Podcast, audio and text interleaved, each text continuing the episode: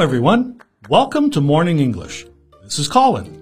Hello, everybody. This is Nora. 欢迎大家收听早安英文。节目开始之前呢，先说一个小福利。每周三我们都会给粉丝免费送纸质版的英文原版书、英文原版杂志和早安周边。微信搜索“早安英文”，私信回复“抽奖”两个字，就可以参与我们的抽奖福利啦。很多奖品是花钱都买不到的。Yeah, we have carefully picked out these materials. They are very, very good for learning English. If you can persist in reading one book, you will surely be able to speak English at a higher level. So go to the WeChat official account for the lottery right now. Good luck to all of you. Hey Nora, are you okay? You look exhausted today, like you didn't sleep a wink last night. Yeah, you're right about it. 我昨天晚上基本上一晚没有睡觉。Wow, what? What did you do? Well, Jen invited me to go to watch the Euro 2020 on a ship. 昨天晚上就是和 Jen 一起去看欧洲杯了。 No kidding? The Euros? Mm-hmm. But as far as I know, you have no interest in football. Yeah, but Jen pretty much dragged me there. 而且反正可以看帅哥嘛，所以我就去了。 Okay, so how did the match go? Mm-hmm. What teams were playing? 呃、p o r t u g a l and Belgium 就是葡萄牙和比利时。 Oh, I read the news this morning. Belgium beats Portugal, sending Cristiano Ronaldo. Belgium beats Portugal, sending Cristiano Ronaldo home early. Yeah, exactly. 嗯、我们的葡萄牙输了啊，然后以 Jane 的话说，就是葡萄牙榨成了葡萄汁了。那 C 罗在比赛结束之后呢，还挺难过的。 You know, he was so emotional. In fact, he threw his captain's armband onto the turf. 就是他比完之后，还把他的队长袖标直接就摔在了地上。 Uh, yeah, I can imagine that. Well, after all, this might be his final ever game at the Euros. 对，其实这也可以理解了，因为今年 C 罗已经三十六岁了，很有可能呢是他最后一次参加欧洲杯了。 Well, I assume that they could have done better since they were the defending champions. Yeah, the defending champion, which means they were the team that won the championship last time. 他们本来是卫冕冠军，也就是上一次欧洲杯的冠军。 But there is one thing that's for sure. If that was Ronaldo's final game ever at the Euros, then he's bowed out as its greatest player ever. Definitely. Bow out. This means to withdraw from an activity or role. 意思就是指的退出，经常呢是用在比赛还有辞职的语境下。虽然这一次的这个比赛成绩不是特别好啊，但是 C 罗无疑还是最最最出色的足球选手之一。 Right. Okay, since we're on the topic, why not uh, talk about him in today's podcast? He's absolutely somebody worth mentioning. Sure, let's do that. 那我们的内容呢，都整理成了文字版的笔记， 欢迎大家到微信搜索“早安英文”，私信回复“笔记”两个字来领取我们的文字版笔记。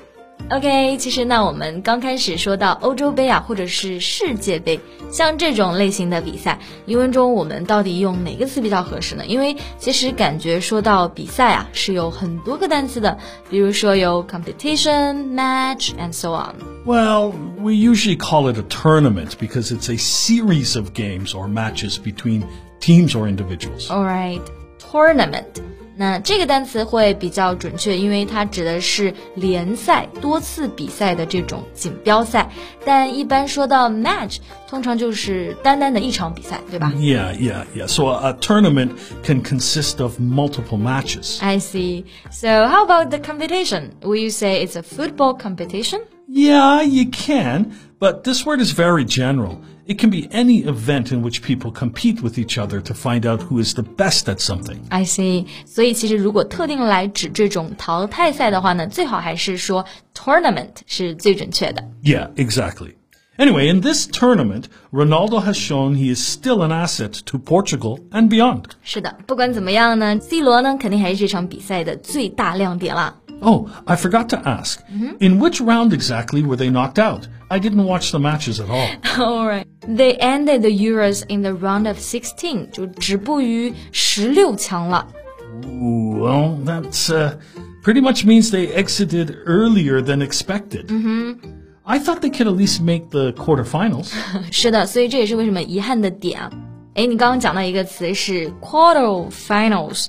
Quarter 是指的这个四分之一，Finals 是决赛，所以 Quarter Finals 就是四分之一决赛了，对吗？Right, right. The mm -hmm. quarterfinals are to decide the players or teams for the semifinals of the competition. 嗯，那还有一个词 semifinals，这个就是半决赛了。Uh, so there will be four teams in total in semifinals. Exactly. And then is the well, final mm -hmm. in which two teams are competing to become the winner. Right, right, right. 就是最后的决赛就是 final. OK，啊，讲到这里啊，我其实前几天还看到一条关于 C 罗的新闻。It soon made all the headlines of newspapers. Um, oh, do you mean that he moved the Coke bottles away during the press conference? 对，a press conference 就是指的记者招待会。 其实这件事呢，主要是说，C 罗在会上呢就直接移走了面前的两瓶可乐，然后拿起了旁边的水。这个本来是没什么的，问题是可口可乐是赞助商。Yeah, and Coke is a sponsor of Euro 2020, so that became something quite serious. Right. 那刚刚讲到一个词，sponsor，这个单词的意思就是赞助商了。Yeah, they are there to pay the costs of a particular event, and they use it as a way of advertising. Right, right. But this act seems normal to me actually. 就我感觉这个行为还好啊，因为我平时就不太怎么喝这种 carbonated drinks，就是碳酸饮料，一般就直接 drink water. yeah, but the coincidence is uh, that the next day Portugal was out of the Euros, and billions of Coca-Cola's market value was just wiped out. 嗯，对这件事情呢，其实最搞笑的就是接下来第二天发生了很多事情，都是巧合。那首先呢是葡萄牙就输了比赛嘛，他们不喝可口可乐就输比赛了。而且可口可乐公司呢，几亿市值就这样蒸发掉了，所以观众就把这些事情就联系在一起了。Yeah, and it's so funny that there were loads of memes about it. Mm -hmm. Other players also jokingly drank Coke before a match, and they succeeded into the next round. 对对对，就这件事情之后呢，其他的球员也纷纷的效仿。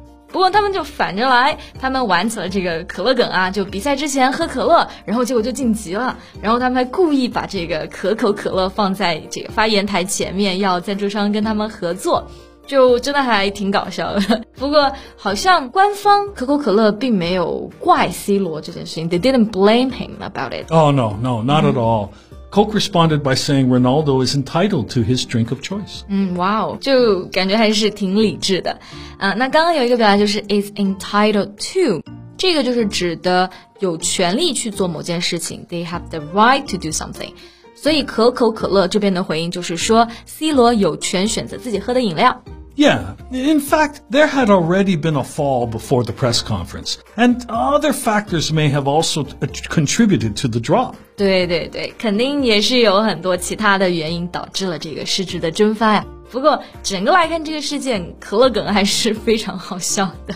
Right, but back to our topic today. Mm -hmm. Though Ronaldo didn't get the result he wanted, he's still one of the best football players, with no doubt. Mm -hmm. And we're proud of his journey. 是的，虽然呢这一次比赛的结果不是特别让人满意啊，但是我们也相信这改变不了 C 罗在足球、还有在欧洲杯以及在球迷心中的地位。也希望下一次再见到他的时候呢，他能够如愿取得好的成绩。那今天的节目呢就到这里结束了。最后再提醒一下大家，我们今天的所有内容呢都整理成了文字版的笔记，欢迎大家到微信搜索“早安英文”，私信回复。笔记两个字来领取我们的文字版笔记。Thank you so much for listening. This is Colin. This is Nora. See you next time. Bye. Bye.